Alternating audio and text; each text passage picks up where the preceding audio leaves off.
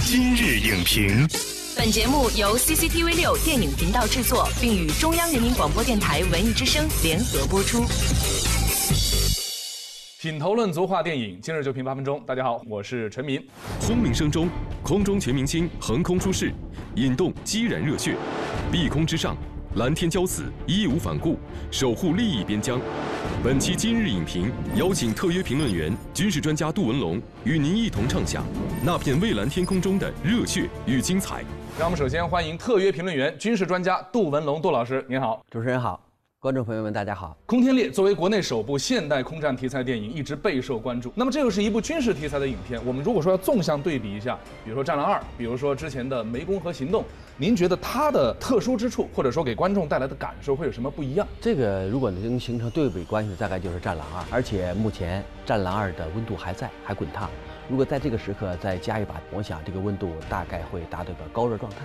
另外呢，时间窗口很好，建军节包括国庆节两个节中间，如果有这种符号被放大，有可能爱国意识、国防意识、蓝色情怀都会有一个爆棚的效果。另外呢，空战影片跟一般的陆地影片相比，这个好像期待值更高。如果仰望星空，你看到的都是战机的快速穿梭，看到的都是各种武器装备的呼啸，而且从整个的摄影的角度以及给你带来的视觉冲击能力来看，完全不一样。如果大家能够把这种精英团队的高端技术体现出来，我想这也是一个非常棒的看点。另外呢，主角不一样，你像以前我们关注明星，但这次在《空天猎》里边，它的主要角色是飞机，是战斗机，嗯是现役武器装备。你平时我们看不到的，你像歼十啊、歼十一啊，另外像重磅的歼二零，我们航展上可以看，阅兵式上可以看，电影里绝对没有看到过。如果从战场到片场，这种角色的变化和腾挪，也会给我们带来无限期待。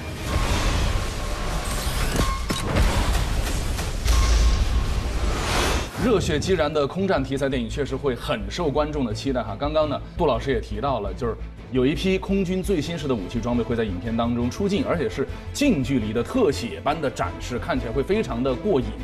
那么空战明星呢，受到了比包括导演、演员在内的更多关注。那么下面我们就来先了解一下观众们的看法。可以看到，从观众的画像上来看呢，男性的观众占到了一个很大的比例，达到了百分之六十三点三，女性是百分之三十点七。这跟一般电影的这个男女比例关系呢，就整个就倒过来了。男性观众呢，当然会对武器装备更感兴趣，但是为什么观众会想要在大荧幕上看到这些特殊演员的出镜？这跟普通的军事节目，比如说一些专栏节目，有什么不同？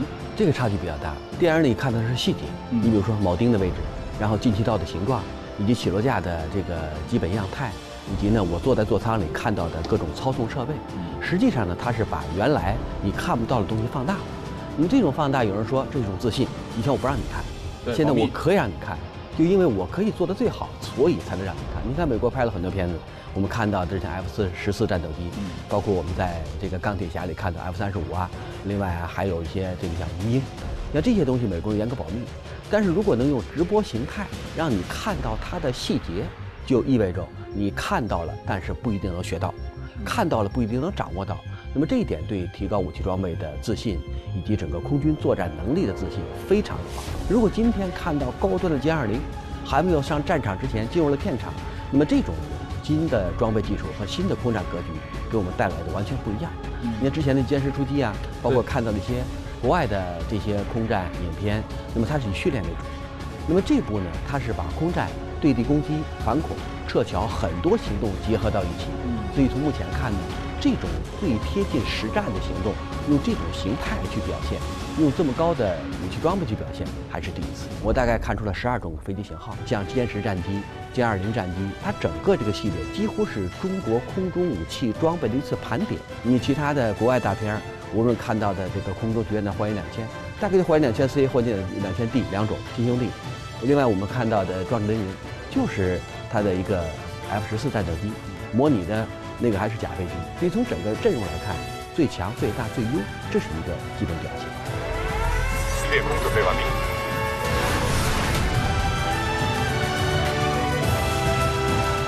这也是一种自信。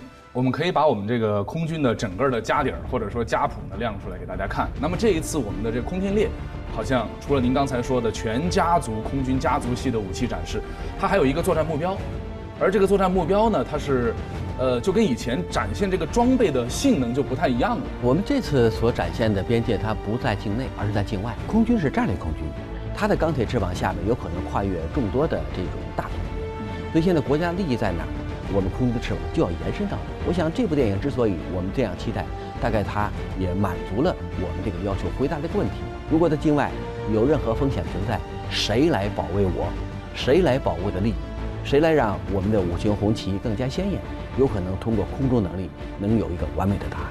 我们的同胞正在受到伤害，如果不能为了人民而战，那还能为了谁？我觉得这一点上和这个《战狼二》的初衷是一脉相承的。就像刚才杜文龙老师所说的，《战狼二》余温未退，而空天猎呢选择在国庆节。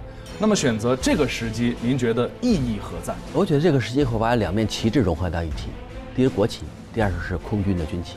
如果这两种颜色在同一个场景出现，那么肯定空军的符号会放大，所以这也是强国强军的一个重要符号。如果在这个特殊时段让空军战旗猎猎飘扬，对于提高全民的国防意识、蓝色意识、空天情怀有重大影响。你们即将出征，去营救远方同胞，这就是我们身为军人的职责与荣耀。其实我觉得，像《战狼二》或者说《空天猎》这样的电影，能够让更多的年轻人向往军营、向往部队，然后或者说我们有其他的方式去靠近部队。这样的话，我觉得是整个国防实力的一个提升。美国之前海军军官没人报，没人门可罗雀。壮志凌云上演之后，报考美国海军军官学院的学员爆棚，录取都录取不过来。如果像《战狼》啊、像《空天猎》以及后面有可能出现的这种大片越来越多，那么年轻人向往军营。向往蓝色，向往高端武器装备，那么这种意识就会逐渐提高。本身这就叫国防意识，这就是国防实力的重要组成部分。所以我们看这个片子，不光要看热闹，也不光要看它有多大的票房。如果能够看出国防情怀，看出国防意识，这个比任何都要珍贵。让更多的老百姓认识我们中国空军，让全世界的人都知道中国空军的发展和希望。